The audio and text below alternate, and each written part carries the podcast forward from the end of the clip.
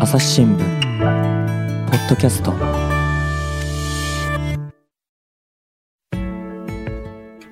朝日新聞の神田大輔です、えー今回引き続きましてですねデイリーポータル Z 編集長林裕二さんに来ていただいています林さんよろしくお願いしますはいい、よろしくお願いします。えーとですね、まあ、前回いろいろ話が転がりましたけれども原点を思い出したい僕は、あのウェブのマネタイズについて聞きたかったんですよはい。それでえっ、とそうそうまずねちょっとあの一つう聞きたいのがあのバナー広告って前はなかったですよねなかったですよ。あれはやっぱり入れましょうってことになったんですかそう、あのー会社が移って、あまりにも赤字を垂れ流すんで、なんとかしなさいって言われて、とっておきの方法がありますよってとっておきはい、言 って、でう、んはい、バナーを入れたんでみんなやってる感じもしますすそうけですど、ね。あれって、あれもなんかその読者の人でも出せますよみたいなのがね、はい告知されてましたよね、実際にありますか数件ですね。あす数件、うんあーじゃあやっぱ基本的にはそういうその、えー一般的な広告になるんですそかうでね、ネットワーク広告みたいなやつ。そうです、そうです。ん もう金儲けには振り切って、はい、 めちゃめちゃでかいバナー入れたりしましたね、あれ は。あのそうですよね、だから結構、そのデイリーの内容とはそぐわない感じのも出てくるじゃないですか、はい。うん、出しますょうがしょうがない、あまりもそぐな、そぐわないときは、あの止めるんですけど、うん、まあ、ほどほどに、そうですね、しょうがない、まあ、ここはもう会社が金稼げって言ったんだから、入れたれと思って、うん、うん、うんで、入れてますけど、うん、うん、本当はね、確かに、あの、コンプレックス、コンプレックスバナーとかは嫌なんですけどね。はいはいはいはい。まあね、ありますよね、だから今、本当にそういうのが多くて、えまあなんか、あの鼻の穴のところが、穴じゃないか、えうんなんかあの、物詰まってるあたりがね、はすごい出てきたりとか、あと、ええまあ、ダイエット系のやつであったりとかっていう、やっぱあんまりこうね、出したくないっていう気はするけれども、やっぱそういうの出てきちゃいますよね。そうですね。たまに、時計、ロレックス、安売りみたいなのは消してます。それはもう自分で消してるんですね、これは、そうですね、それは、だって1000超えてるなと思って、偽物売ってるから。ううんん、それは止めますけども、そんなの入ってきちゃうんですよね、でもね。あとだからそのゲームでも、まあ、普通のゲームならいいんですけど、まあ、結構こうどぎついやつとかもあるじゃないですか、はああいうのとかあと漫画のサイトとかでもねえ、えあはのい結構グロいやつとかもありますよね、ああいうのもねなかなか排除するの難しいですかね、難しい。あ、でもちょっと露出の多いうん、ゲームのバナーは止めましたね。あ止めるんですね、ええうん出てから考えて止めるみたいな感じですね。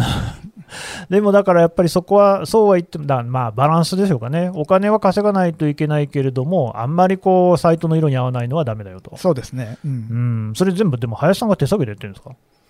編集部で、編集部でええ、見て、見て、なんとこなくれはないだろうっていうのはうん止めてますね。いやだからその、僕が聞きたかったんですけど、やっぱマネタイズが超難しくなってないかって話なんですよね。難しいですよね。うんうん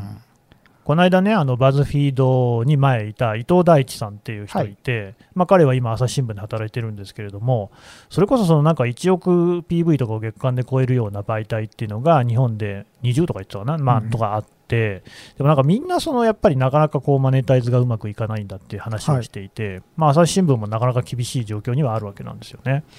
そうすると、こうなんかウェブ上にそそもそもテキストを展開していくっていうこと自体が割に合わないやっていうことになりゃしないかなっていうふうに思うんですけど、どうですかね、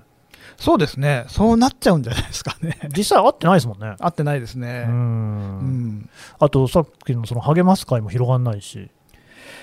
でも、デイリー、そうだ、励ま、うん。だから、難しいですよね。うん、うん、難しいっすねって いう全然僕の悩みに答えてくれないじゃないです か。あの最初に僕らがいたニフティという会社はい、とか今東急グループなんですけど、うん僕はそういうところに紛れ込んでるのがいいんじゃないかなとうんだから本業で、うん本業で違うところに換金の方法を持っていてそういうところの余ったお金で運営運用してもらうのがいいの かなまあ、それって結構、全然僕ら笑えない話で、やっぱ朝日新聞社も、あの経営のですねえ見てもらえば分かる通り、不動産の収入が結構な割合を占めてるわけですよ。 えでだからそこの部分で、なんとかその本業の方もね、うんうんえー成り立たせてるって部分は、これ、あるわけなんですよね、はいまさにそれですよね。えそうですねううんんで朝日新聞で何かをやることでその不動産事業の方の収益が上がればいいんですもんね。だからお金に変える部分が1箇所、1箇所とか数箇所あって、うんうん、そこでお金になればいいんですよね、うんと思ってるんですけど、うん、でも、そのさっきの林前回のね林さんのお話だと、もうなんかあの3回会社が変わって、次はないんじゃないかって話でしたよね。はい、やっぱないですか次、なんか、ないですね。ないの。あ だから、そういうお金が入る方法を持っていて、うんそういうデイリーとかそういう文化にちょっと興味があって、うん社長がワンマンじゃない会社、うん、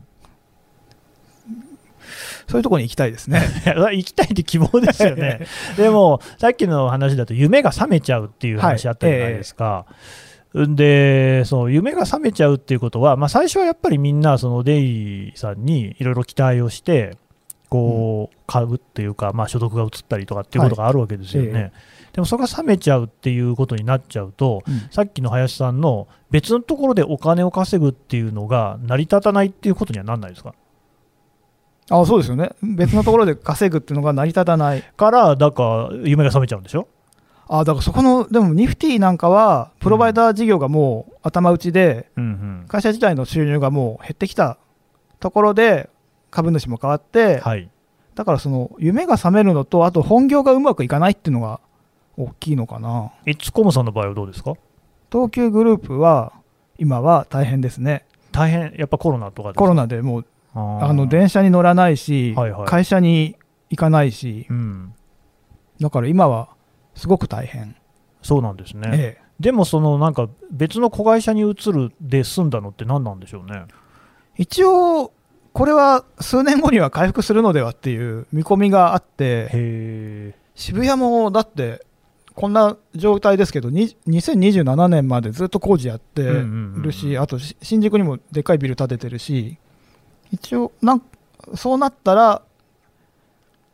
デイリーとか、そういうメディアが街を盛り上げ、え、町の付加価値上げて坪単価上げていくっていう見込みがあるんじゃないのかなカルカルとか。そうですそうですまあ、だから、そうあれですよね、渋谷っていう街のその魅力の一つとして、そういうのを位置づけるよっていう、はい、ううんん、立て付けとしてはすごく分かりやすいですそようね、立て付けとしては今回すごい綺麗に収まったなと思ってうんなんかうまくいってほしいんですよ、なんか最近の街って、ハードが先じゃないですか、はい、うんねえ、渋谷も、はあ、バーン、光を作りましたって、うんいや、だから何なのっていうところじゃないですか。ええええでもやっぱもう昔、昔っていうことなのかな、まあ、世界中もそうだと思いますけど、まあ、都市とかが盛り上がるのって、そこになんか文化とかがあって、うんで人が集まってきて、でそこにこう街がは発展していく、最初はめちゃくちゃ安かった街がこうなんかね、うんうんちょっとずつ地価が上がっていくみたいなことだと思うんですよ。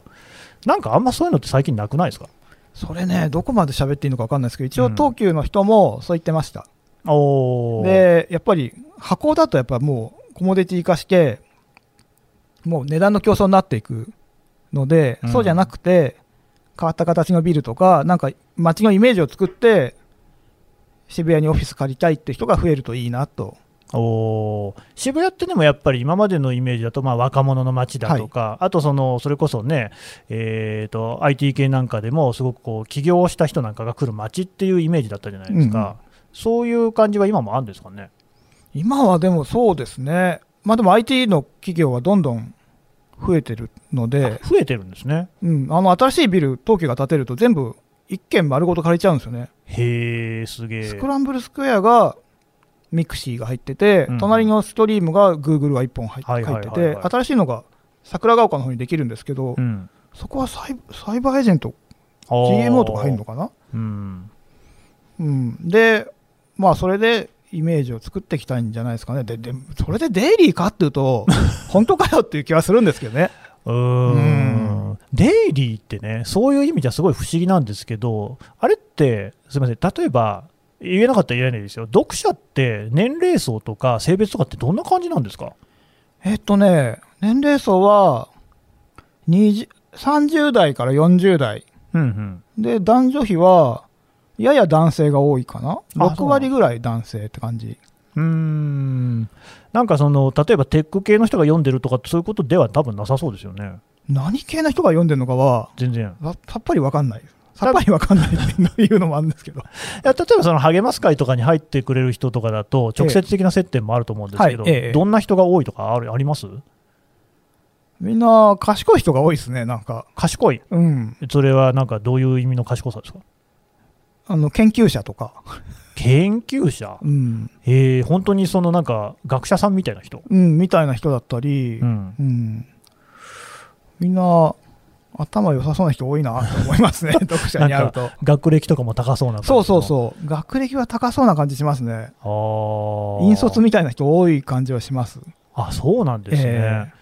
でそういう人たちがその月1000円とかも払ってくれるそうですね。ううーんなんかそれかもしれないあのもう結構なんか永遠の課題っていう感じもするんですけどなんかそのどれぐらいのそのね例えばマスコミっていうからにはたくさんの人に届けたいわけじゃないですか、でも一方でそのなんか最近そんなことできるのかなっても思うんですよ、うんやっぱこう自分たちの考え方に共鳴している人たちを囲うっていうことの方がうん安定的に商売ができるんじゃないかと、はい。この辺どうですかねいや、僕もそう思いますよ。どっちの方がいいと思いますいや、あのーぶ広く伝えるんじゃなくて、分かってくれる人に、うんあの、届ける。うんうん、そしたら、でももうあの無料で出せないですよね、そうなんですよ、ね。今、でも自分で言っといて、でもちょっと違うな。違う。な。普段、普段、記事編集とかしてて、編集部では、ヤンキーに受けたいってずっと言ってるんですよね。え、ね、どういう意味ですか、いや、ヤンキーに受けないと、ん、あの、広く、広くとか、日本を制することができないので、ほうほうほうほうん、だから一応、まあ、結果としてはすごいあの学歴の高い人たちに受け入れられてるんですけど、記事の作りとしてはやっぱりあの誰でも分かるワンピースみたいなのがいいんですよやっぱう。ワンピースみたいになりたいんですよねあ。ーなんかね、すごい似てますね。いや、まあ、朝日新聞がどうこうじゃなくて、僕は個人的に勝手に思ってるのも、それに近くって、うん僕も基本的にあの生まれ育ちはヤンキーとかがいっぱいいるところで育ってるんですよ。はい、学校もめちゃくちゃ荒れてて、中学校もなんか廊下中がになんかタバコの吸い殻とか落ちてるような学校で育ったんですね、ええそういう人たちにでも新聞のこう記事って届けなかったら、何の意味もないっていう思いなんですよね、そううんなんかすごい、そのヤンキーに届けるってめちゃくちゃこう分かります、うんうんうん、ヤンキーに、うん、だから、まあ、記事の書き方としてはそういうなんか知識をがないと分からないみたいなことはやめようん、でも僕らもそうなんですけど、うんその話を聞くに、デイリーさんも届いてないですよねう。届いてないんですよ届いてなくて、なんでだろうなって、まあ、やっぱこう、にじみ出るスノップさが出ちゃってるのかなって、ああと字が多い、ああまあ ねいやでもそんなああいうテキストサイトの中では少ない方じゃないですかまあそうですね、他はね、字ばっかりのサイトいっぱいありますからね、あえてやっぱそういうふうにしてるんですかいや、もっともっと字減らしたいんですよ、ああ、減らしたい、減らしたい、ライターには字を減らしてくれって言ってる、言ってます、そのあれって編集者の方が相当やっぱりこう、なんか関わってんですか、記事には。結構関わってますね、最初にネタ出しして、相談して、方向づけ決めて、上がってきた原稿も結構手を入れるんだ。お話ししながら入れたりとかしてますね。へえ、うんじゃあ、手間かかってますね。そうなんですよ。はその割に長いとみんな読んでくんないからーう、ーん、全部漫画にしようかなと思ってるんですよね。別役さんみたいな。ええ。あー全員写真漫画にするのはどうかなと思って、今日はなんとかしますとか言って、こう吹き出しがついてんのはいはい、うん無理ですよね。いや、いや、漫画に、本気で漫画漫画にしたいなと思ってるんですよね。え、漫画にするって、だってそれは漫画描ける人じゃないとダメじゃなあいですか。写写真、写真にあ写真で自分の写真に吹き出しをつけて、はえはなんかいいツールないかなと思って、ああ、そうすればヤンキーに届くんじゃないかと。。そうあう。あ。で、なんか、、コミックエッセイって、うん、まあ余談ですけど、ちょっはいはとい暗い話が多いじゃないですか、自分の生きづらさみたいあな。あ、そうですね。じゃなくて、うん、あのバカみたいなシュークリーム逆から食べるみ たいなコミックがあったらいいなと思ってああ、なるほど、ね。明るいコミックエッセイウェブ漫画、うんうんうんうん、レポートウェブ漫画サイト、うん、うんこれでねこういうこれならいけますよっていうのを大体会社によく言ってるんですよ。いどうですか反応はよじゃあ頑張りたま えって。あじゃあもうこれはね、絶対対いけますよって。っうん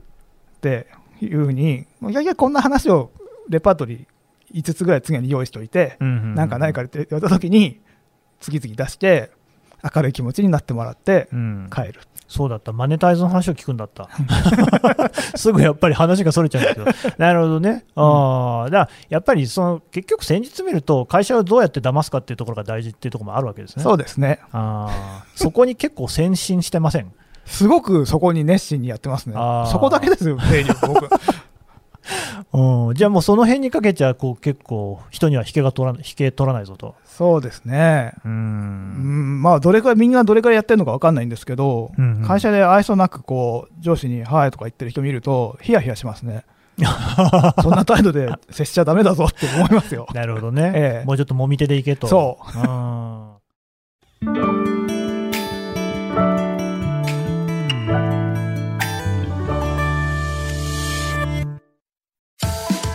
朝日新聞ある聞きは、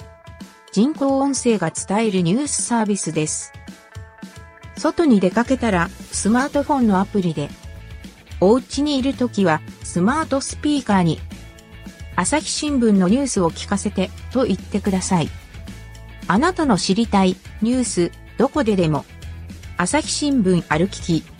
たった5分で、今日のニュースをまとめ聞き。いや、でもそうだ、そうそう、何の話って、だからそのヤンキーに届けるの話が面白くって、結局でも、どうなんですかね、こうやって無料でメディアがウェブ上に存在し続けられるのかなと思って、うん。できますかね、これ、いつかなくなっちゃうのかもしれないですよね。今、誰に話聞いても、やっぱなんか、よっぽど儲かってるって見えるところでも苦しんでますもんね。へえ。うん、だから、すごく、潤沢にお金が、デイリーってもう基本的に儲からないというか、メディアとして儲からない前提のメディアなので、うん、うん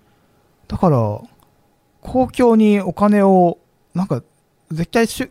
お金が入る方法を持ってる会社じゃないと抱えられないのではって、NHK の人が言言ってて、その通りだなと思いました。うん、おーだから NHK はいいですよね。 NHK はいいですよね。ほっといてもお金入ってくるわけですからね、だからすごいそれ思うとこあって、例えば今回ね、まあ今日これ、収録3月11日なんですよで、東日本大震災の報道なんか見ても、もう NHK は少なくともテレビではもう圧倒的なんですよね、はいめちゃくちゃ深い報道をしてる。で民放は残念ながら、いや、頑張ってるとは思いますけれども、やっぱ NHK って全然規模が違う、多分もう1年前とかから、もうゴリゴリかうん企画考えて、そのためにいろんなものを動かして、はいえーとね、なんか研究者の人だなんだって、あと技術者とかも総動員して、すごいの作ってるんですよね、はいあと取材も、ええそれはでもやっぱりパトロンがしっかりしてるからなのかなっていう、ええ収入がしっかりしてないと、そんなことできないですもんね。うんだからそのサブスクリプションにしても、その PV みたいな無料モデルにしても、どっちにしても安定しないんじゃないかと思うんっうて、んうんそしたらもう終わりじゃんっていう、うんうんもうだめですか ね。テレビも大変そうなわけですよ、CM 入んないとか言そっうて。ですね、でもじゃあ、うんそしたらトヨタとかおきお金持ってる会社が、やればいいのかって思うと、うんトヨタイムズとか CM やってるの見ると、うんこれかって気がします ね。それもうちょっと詳しく言ってくださいよ。 どの辺がこれからなんですかだって、すごい提灯感あるじゃないですか、あれ。だってそりゃそうですよ。オウンドメディアだからそう、温度メディアだと、こここまでか提灯なのか提灯にななっちゃうのかっていう、あーだからその昔のサントリーのあの酒場に置いてあるエッセイ集みたいな。あーはいはいああ、はいいはいうあれぐらい、あの、本す、あの、本職というか、事業に関係ないものを出してもいいのに、あートヨタイムズはそうじゃないなと思って。サントリーはちょっと変わった企業ですからね、うんいろんなところでそういう文化的な行動に金を出すってことをね、ちゃんとやる会社かもしれないけど、サントリーもね、だってアルコールでみんな中、ね、中毒性があるか ら、その、はいはい、安定収入はあるわけですよね。まあ、ある種そうですよね。ううんんまあでもぜ、やってるのはだって、酒造メーカーでもサントリーだけでしょ、そうですね多。分ねうんうんで思ったんですけど、例えばあの JAL とか ANA とかの機内誌っはい。て、まあなんかその成立してるじゃないですか、はあれも別にあの機内誌を売ろうっていう気はさらさらないわけですよね、はいはなんかあれぐらいの距離感じゃないとダメなのかなっていうふうに思うんですけど、でも機内誌って逆に言うとこう買ってまで読みたいっていうふうに思わなくないですかあれはそうですね、閉じ込められないと読まないですよね。そうなんですよね、なんか結局、それってその、ね、温度メディアとかと似てるとこあるのかなと、うんうん別に提灯の記事を書いてるわけではないんですけれども、あんまりそういうふうに買って読みたいっていうところまではいかない、確かに爆笑する気ないしないですよね。うんめちゃめちゃい面白いね。や、あってもいいと思うんですよ、うん、それが読みたくてみんな飛行機に乗るっていう話があったっていいじゃないですか。実話誌みたいな、じあそうそ うそうそのう気になっちゃったらすごい面白いですよね。ねえ、で、なんかそのプレミアムシート乗ると、そのなんかね、伏せてあるところまで読めるみたいなね、はその何組かっていうのが5次団体まで全部わかるみたいな、そういう話があったっていいじゃないですか。そうですね。ないでしょない。だって結局、みんな、そのなんかテキストのメディアとかって、なんかやっぱ割とどうでもいいのかなっていう感じが最近してるんですけど、あれはでも機内誌は、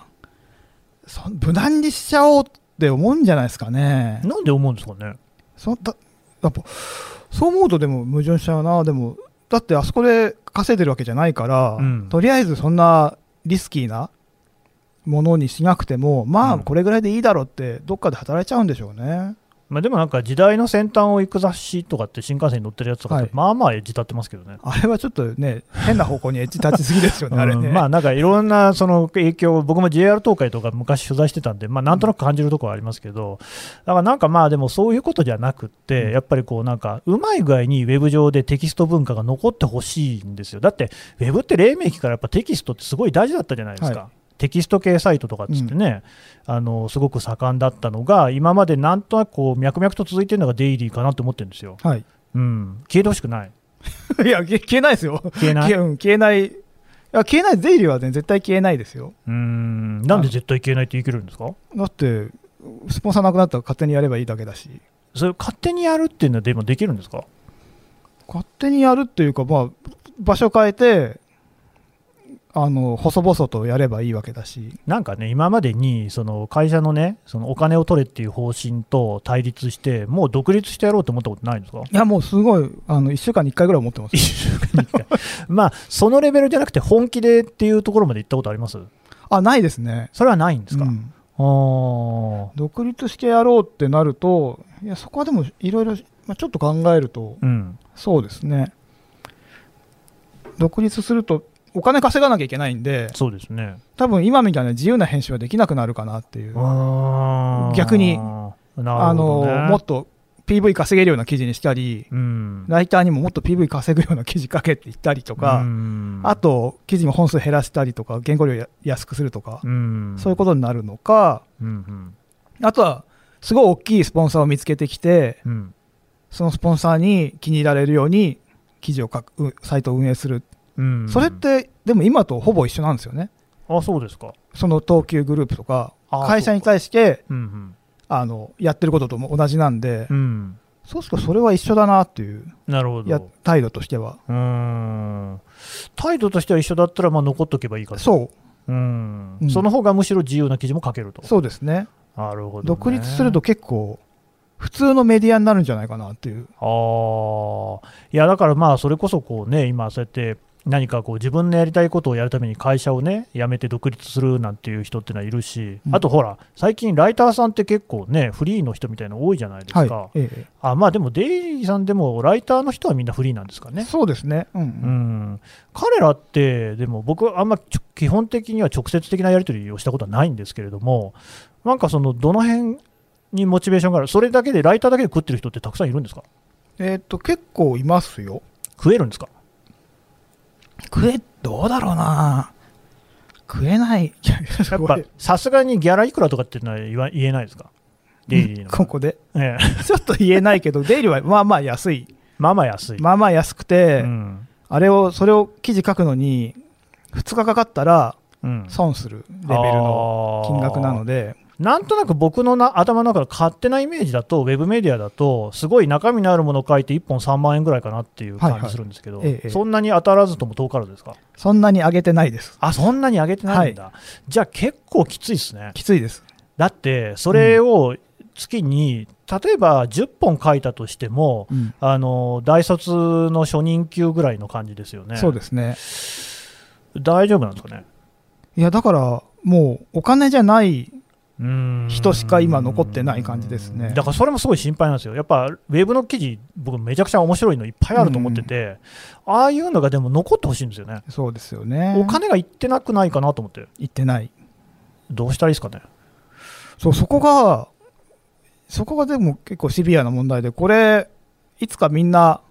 まあ、子育てが忙しくなったり、はいはい会社で忙しくなると辞めちゃうんですよね。うん、そこで負けちゃうんですよね。若いうちだけ、ええうんうんだからそうすると、この産業は成り立たないのではっていうんう、うんうん気、はするんですけど、うん、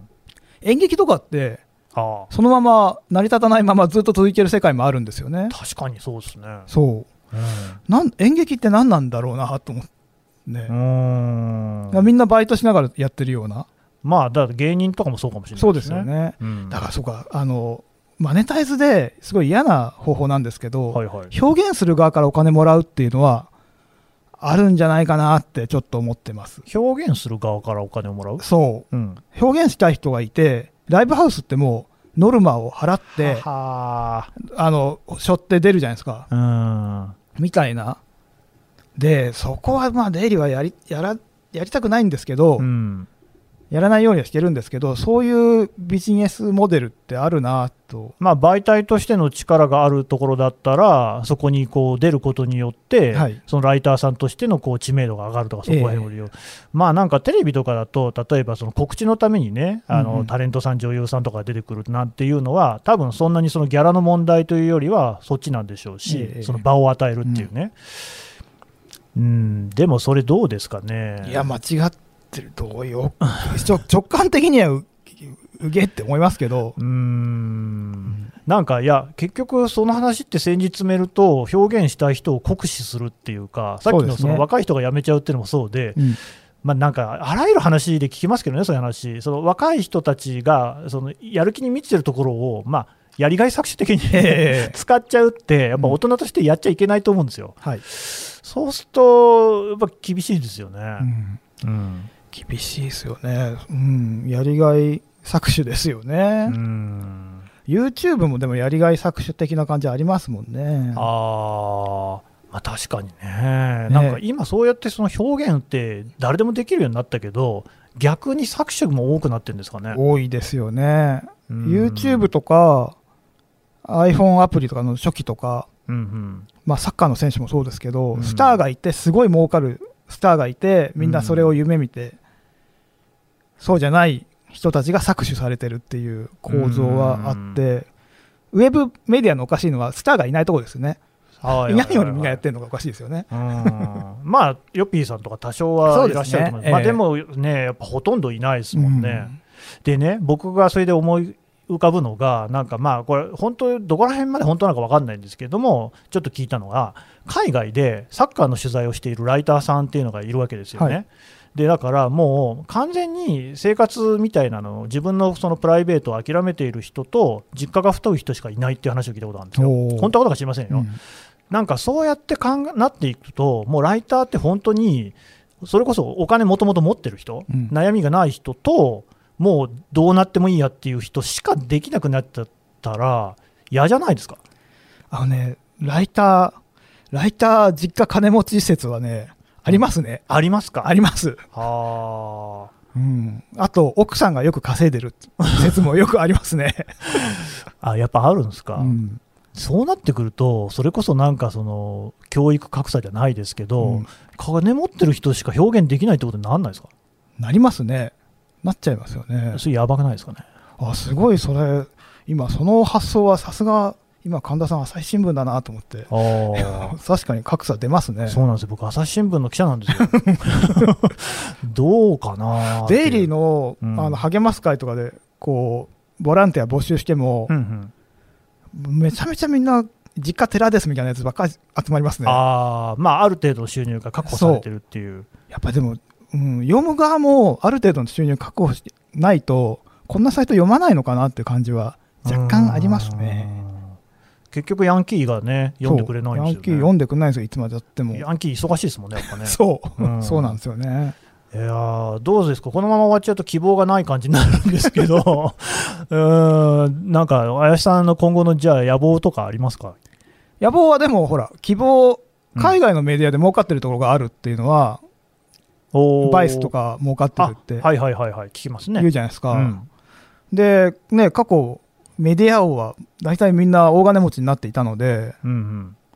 なんでなんでしょうね。うん、おーそこを真似していけば、でも今、メディアもね、ジェフ・ベゾスさんとかにね、うん買われてる状況だから、あんまりもうメディアだけで儲かるっていうのが、まあ、本当に例外なんじゃないんですかね。そうか。あしまった、また暗い話に引き戻してしま った。ででもなんかトラフィックがあるところにお金が落ちると思うんですけうんど、うんうんならないんだよな。えーと、あの今回はですね、こう いう、こういう話になってしまいましたけれども、なんかまあ、ありのままだからこれがね、今、そのウェブにおける表現のお現状だっていうことでね、皆さんこうお伝えできればよかったあでもデイリーーポータルっはて、いここ2年ぐらいで収益な、かなり改善してるんですよ。してるしてますしてますどうしてあそのバナー入れたり、励ますから入れたりとか、へそういうことや、やって改善していく、何パーセントぐらい改善したのかなうん、に20%か25%ぐらい改善しているあのでそれ、かなり大きい数字ですね。このペースでいけば、うん、あの次の手はないんですけど、このペースでいけば、 ないんですよ。どんどん上がるはずですから。いやいやこの次の手がないんだから、このペースは続かないじゃないです か。大体励ます会だって頭打ちなんだから。そうなんですよあー、それ大体今、もう今すごい会社みたいな会話ですよ。それ、僕がね、あの、このまま行きますよって言うと 防衛事業部長みたいな。そうそう、ないだろって 言って、はいっていう。よくそれで会社にとどまれてますよね。 うーんいやまだ、隠しの手が、まだ秘密の手がありますよ、まだ。またとねっ、てうおん、そうですか。 僕も事業部長並みにそれはないだろうって分かっちゃいましたけど、あでも、まあ、でも本当、だから林さん希望で、林さんが少なくともデイリーをネット上に続けられている限りは、うん多分まだ希望があるんだろうなっていうふうに思ってますんで、はいなんとか生き延びてください。はい。僕も生き延びられるように頑張ります。大金持ちになるように頑張ります。そうですね。うん、それ別の事業でなんか当てないといけなさそうですけど ね。うん。はい。あすいません。林さんどうもありがとうございましはい、た。ありがとうございます。